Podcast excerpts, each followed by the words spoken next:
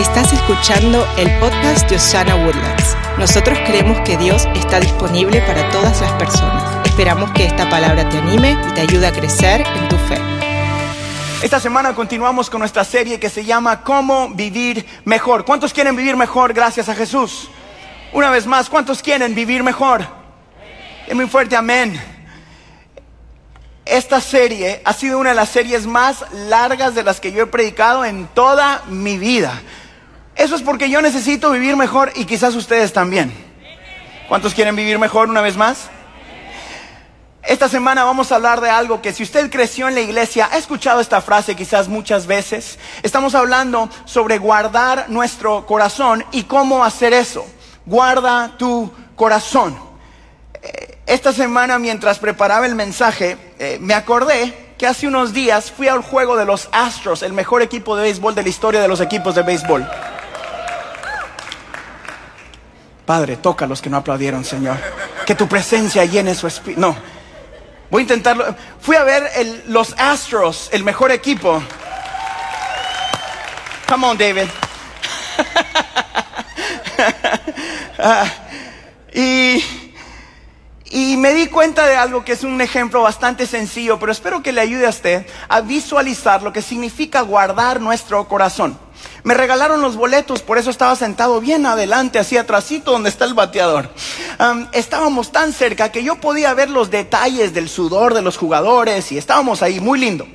Atrás del que está bateando está un catcher, que es el que recibe la pelota cuando el, ah, cuando el pitcher la tira. Y atrás de él está un señor que se llama el umpire, en español es el árbitro, el que está diciendo cómo jugar y las reglas del juego. Es más, él ni está jugando, está ahí diciéndole a la gente qué hacer. Me di cuenta de que él tiene más equipo de protección que el mismo jugador.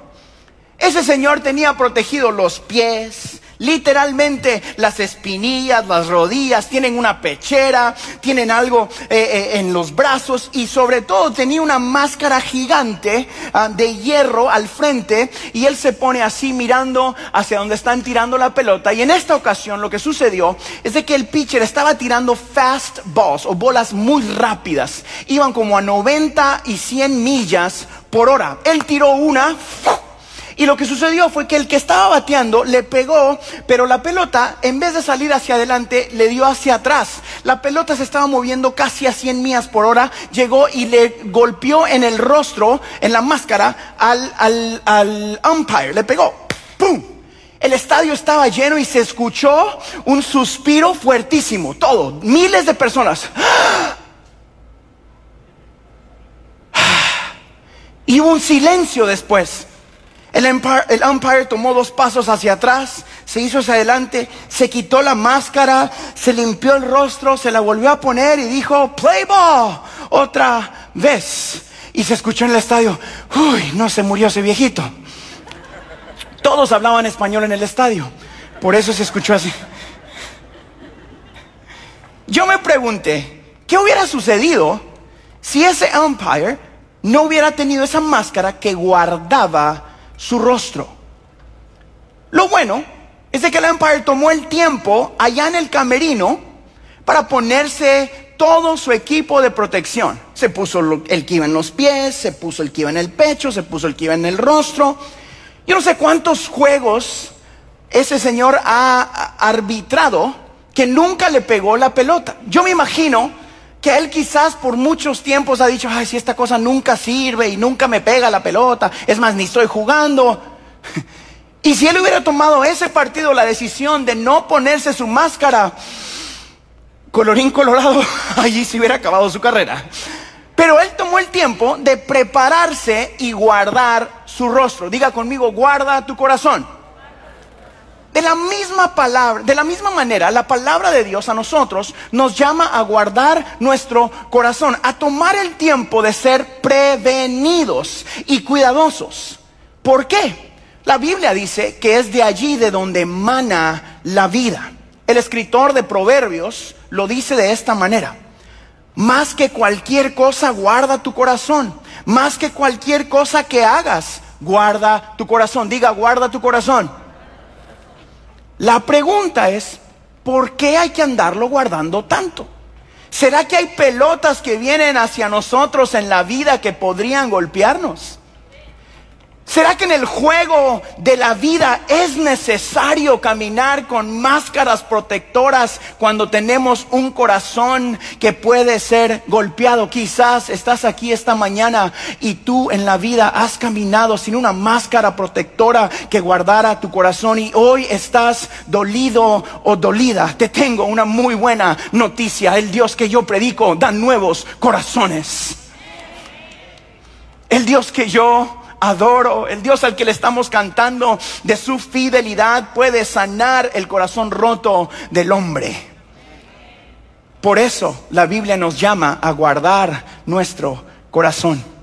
La realidad es que desafortunadamente nuestro corazón naturalmente no se alinea al propósito y al llamado de Dios. De hecho, en su estado natural está muy lejos. Recuérdese usted ¿Dónde estabas tú sin Cristo? Es más, algunos con Cristo, recuerdes dónde andaba anoche. No te rías tanto. Míreme a mí, por favor. Es importante tomar pasos activos para guardar nuestro corazón. Se dice mucho sobre el corazón en la Biblia. En el Antiguo Testamento hay 550 menciones, solamente en el Antiguo Testamento, sobre el corazón. Es porque el corazón es el centro del ser humano. Representa quiénes somos, representa cómo pensamos, representa nuestros sentimientos, representa cómo tomamos decisiones. El corazón está involucrado en casi todo lo que nosotros hacemos, en todo. De él mana la vida, dice la palabra de Dios. Aquí está la buena noticia. Nuestro Dios dice que Él quiere darte un corazón nuevo. ¿Cuántos quieren un corazón dado a su vida de parte de Dios en esta mañana? Deme un amén, denle un aplauso al Señor si usted quiere un nuevo corazón. Ezequiel lo dice así en el capítulo 36. Les daré un nuevo corazón. Les infundiré un espíritu nuevo. Les quitaré ese corazón de piedra que ahora tienen y les pondré un corazón de carne. Ahora que tú y yo tenemos a Cristo Jesús en nuestra vida, ahora que quizás al final de este mensaje donde yo te dé la oportunidad de entregar tu vida a Cristo. Nuestro propósito es que salgas por esas puertas entendiendo que a través de Cristo Jesús cada uno de nosotros puede recibir una nueva misericordia una nueva gracia y un nuevo perdón. Las buenas noticias del Evangelio no se tratan de seguir reglas y rituales cristianos, se trata de que Jesús cumplió todo lo que tú y yo ya teníamos que cumplir. Hoy nosotros realmente tenemos un corazón nuevo a través de Cristo Jesús. Yo quiero que juntos miremos un proverbio, el proverbio número 4, y desde aquí vamos a sacar tres principios muy importantes que nos ayudan a guardar nuestro corazón. El proverbio capítulo 4, versículo 23 al 27 dice esto, por sobre todas las cosas, diga todas fuerte, sobre todas las cosas cuida tu corazón, porque de él mana la vida. Aleja de tu boca la perversidad. Aparta de tus labios las palabras corruptas. Pon la mirada en lo que tienes delante. Fija la vista en lo que está frente a ti. Endereza las sendas por donde andas. Allana todos tus caminos. No te desvíes ni a diestra ni a siniestra. Apártate de la maldad.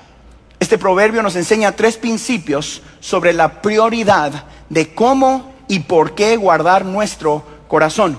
Yo quiero invitarlo a que si usted está escribiendo, que por favor escriba estas tres cosas súper sencillas que nos van a enseñar cómo y por qué debemos guardar nuestro corazón. Número uno, apunte conmigo por favor. Este proverbio nos enseña a cuidar nuestras palabras. Cuida tus palabras. Las palabras importan. Lo que dices de ti mismo, lo que dices sobre tu familia, lo que dices sobre tus hijos y aún tu marido. Usted míralo y dígale, eres el más guapo de todos. Tienes el pelo más lindo de todos.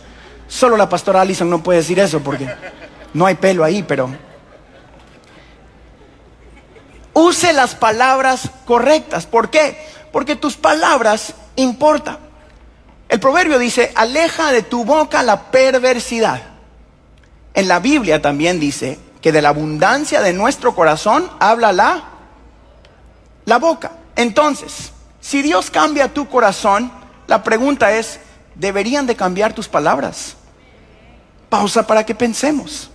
Hay mucha gente que dice que tiene a Cristo a su corazón, pero literalmente solo se mantiene aquí, ¿verdad? Pero por aquí tienen otra cosa. Use el ejemplo que en mi vida, cuando yo les hablo en español a mis hijos, es cuando sale el guatemalteco que traigo dentro. What in the world are you doing? Te estoy diciendo. Cuando les hablo en español, ellos saben que algo está mal. algunos de ustedes no se les sale el español, se les salen otras cosas que decían antes. No diga amén. Cuida tus palabras, dígalo conmigo.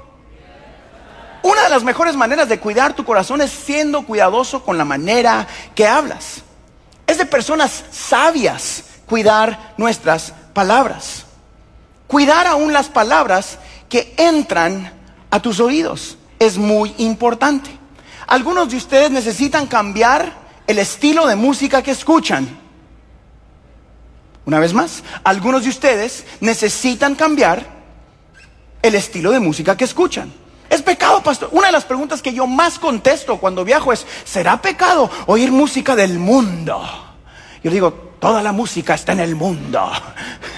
Algunas son escritas para Cristo y otras son escritas para las mujeres o los caballos o las vacas o a quien le esté cantando el mundo. Pero no todo lo que escuchas te hace bien, porque todo lo que recibes es de donde va a salir. Entonces, cuide lo que escuche. Tenga cuidado con las cosas que entran a sus oídos. Dígame. Algunos de ustedes necesitan subirse a su carro después del servicio y cambiar la estación, por favor. Alguien volteó a ver a su marido, amén. Te dije. es importante que cuidemos lo que está entrando a nuestro corazón. Ejemplo, mi carro, yo hace unos meses eh, compré un auto nuevo y, ese auto tiene unos sensores que van a todo alrededor, que cuando yo estoy por estacionarme o me acerco a algo, empieza el carro, cuando me acerco más. Y empieza a pitar y pitar esa cosa. Y tiene un botón aquí donde yo puedo apagar ese sensor, ¿verdad? Y si yo lo apago, puedo acercarme hasta que tope el auto. ¡Pum! Eh, hace unos días lo hice sin querer queriendo, mi amor. Por andar apagando el sensor. Pero si el sensor está encendido, cuando yo me estoy acercando a las cosas, el sensor empieza a avisarme, aléjate, aléjate, aléjate, aléjate, porque estás acercando a algo que te va a hacer daño. ¿Qué le estoy diciendo con esto? Encienda los sensores en su vida que le da a usted el Espíritu Santo. Aléjese del peligro y escuche la voz del Espíritu cuando, cuando le dice, no, no, no, no, no, no, no, no, no, no, no, no, mires eso, no escuches eso, no digas eso, será pecado, yo no sé, pero no quiero averiguar, digo yo. Aléjese de lo que no suena a Dios. Es de sabio, es de gente sabia cuidar nuestro corazón y proteger el llamado de Dios en nuestra vida. ¿Qué dijimos? Número uno, póngamelo aquí atrás otra vez. Dígamelo fuerte. ¿Cuál es el número uno? Cuida tus. Una vez más, cuida tus. Número dos, esto está en el proverbio. Dice, pon tu mirada al frente. Eso cuida tus ojos. Yo sé que esto es bastante sencillo, pero es tan esencial. Las influencias que tú permites entrar a tu vida afectarán todo en tu vida. No sé por qué a la gente le gusta, por ejemplo, andar viendo películas de terror y después en la noche están, ay pastor, ore por mí porque oigo voces. Que ore tu abuela, les digo yo, por andar viendo lo que no debes. Qué bueno, les digo. pastor, tengo miedo. Qué bueno, les digo. Yo sé que es algo súper sencillo, pero es, lógico.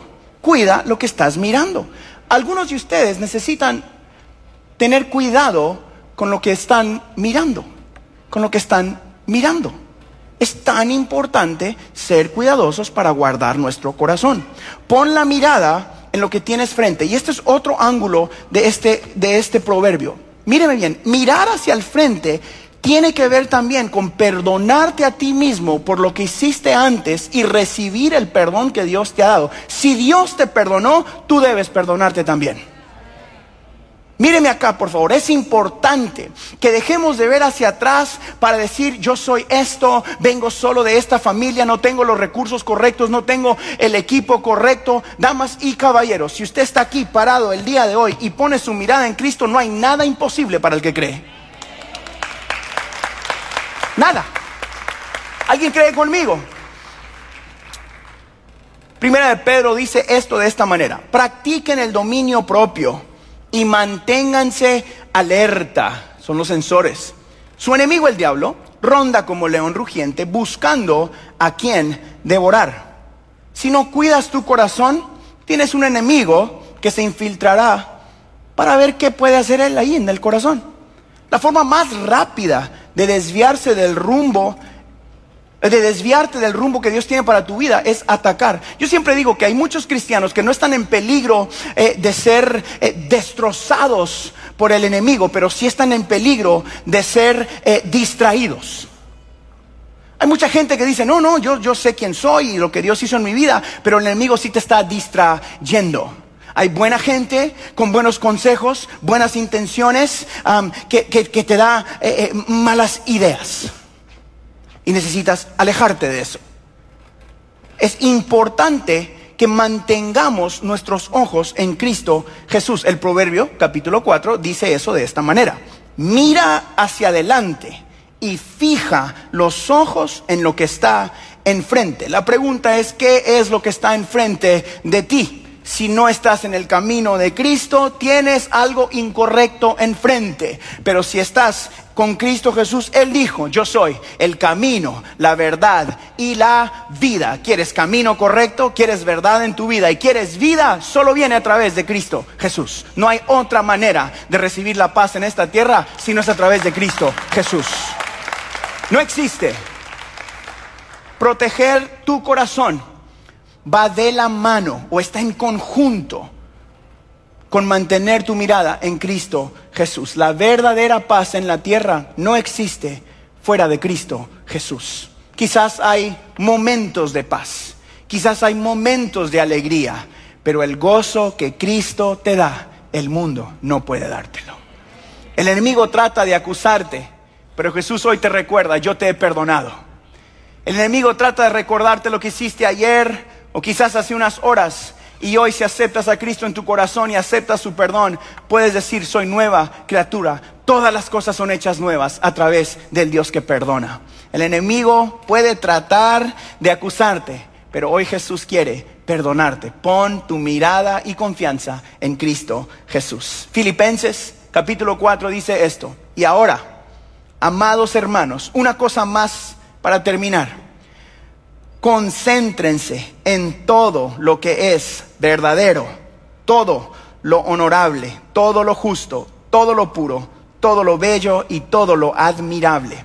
Piensen en cosas excelentes y dignas de alabanza. Una manera correcta de preguntar si estás en el camino que que honra a Dios es buscando estas respuestas. ¿Es honorable? ¿Es justo? ¿Es puro? ¿Es bello? ¿Es admirable? Es excelente y trae adoración y alabanza a Dios. Si no, no es para mí.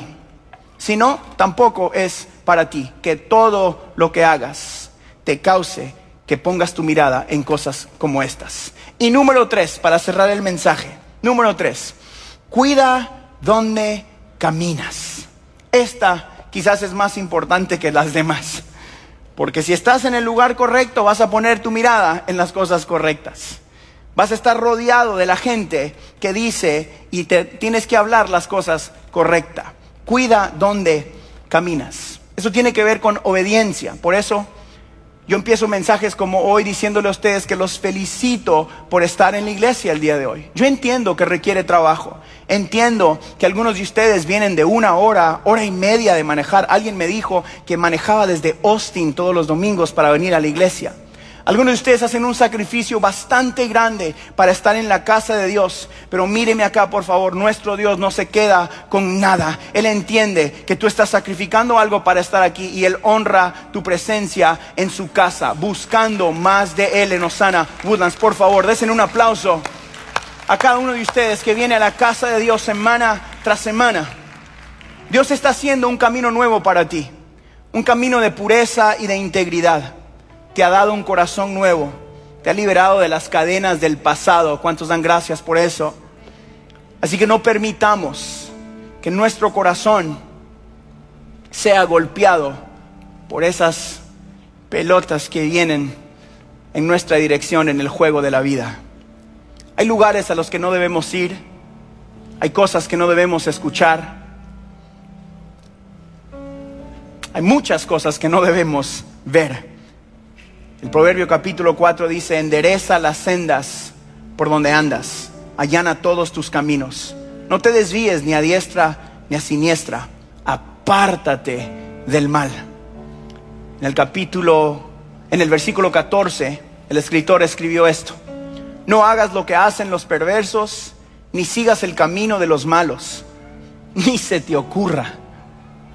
No tomes ese camino, aléjate aléjate de Él y sigue avanzando. Que ni se te ocurra apartarte de los caminos de Dios. Que ni se te ocurra poner tu mirada en lo que sucede en este mundo. Pon tu mirada en Cristo. Que ni se te ocurra apagarle el volumen a la voz del Espíritu en tu vida en momentos como este. Damas y caballeros, cuando decimos que Dios está disponible, realmente hay un Dios que quiere hablarte a ti y a los tuyos. Y tiene que haber algún tipo de gente en nuestra iglesia que diga, yo y mi casa serviremos a Jehová y guardaremos lo que Dios nos ha dado tal y como hizo ese árbitro. Ponte la máscara para que cuando vengan esos golpes de la vida puedas decir, vienen momentos de golpes, pero yo estoy protegido porque mi vida está en manos del Dios que nunca, nunca, nunca ha perdido una batalla. Alguien necesita ese Dios en su vida. Hay una promesa que yo quiero que abracemos como iglesia, que está en Ezequiel. Y dice esto la palabra, dice, te daré un corazón nuevo y pondré un espíritu nuevo en ti. Les daré un nuevo corazón y les infundiré un espíritu nuevo. Les quitaré ese corazón de piedra que ahora tienen y les daré un corazón de carne. Infundiré mi espíritu en ustedes y haré que sigan mis preceptos y obedezcan mis leyes. Vivirán en la tierra que les di a sus antepasados, y ustedes serán mi pueblo, y yo seré su Dios. Familia diosana, hoy tenemos un Dios que realmente está a nuestro alcance, un Dios que está cerca, un Dios que no está lejos, que puede renovar nuestros corazones y enseñarte cómo mantenerlo puro mi corazón como pastor de esta iglesia no es que usted se enamore solamente de la visión, que no se enamore de nuestra familia y de lo que sucede acá, sino que te enamores de la presencia de Dios. Que te enamores de conocer a este Dios que dice que tiene algo nuevo para ti cada semana que puedas despertar día tras día entendiendo que tienes un nuevo principio, que podamos entender como iglesia de que esto nunca se trató de edificios y solamente de, crear cosas tangibles en esta tierra, pero que siempre se trató de que Dios te ama tanto que decidió ir a la cruz para darte un nuevo corazón. Hoy hay una nueva oportunidad para cada uno de nosotros que estamos aquí buscando de este Dios que nos da un nuevo principio. Pero va a requerir que aquellos de nosotros que entregamos nuestra vida a Cristo seamos diligentes, tal y como ese árbitro. Hay momentos donde tienes que sentarte y ponerte el equipo protector para que ese momento difícil nunca te encuentre desprevenido, sino que estés parado sobre la roca que es Cristo Jesús. ¿Alguien recibe esto conmigo esta mañana?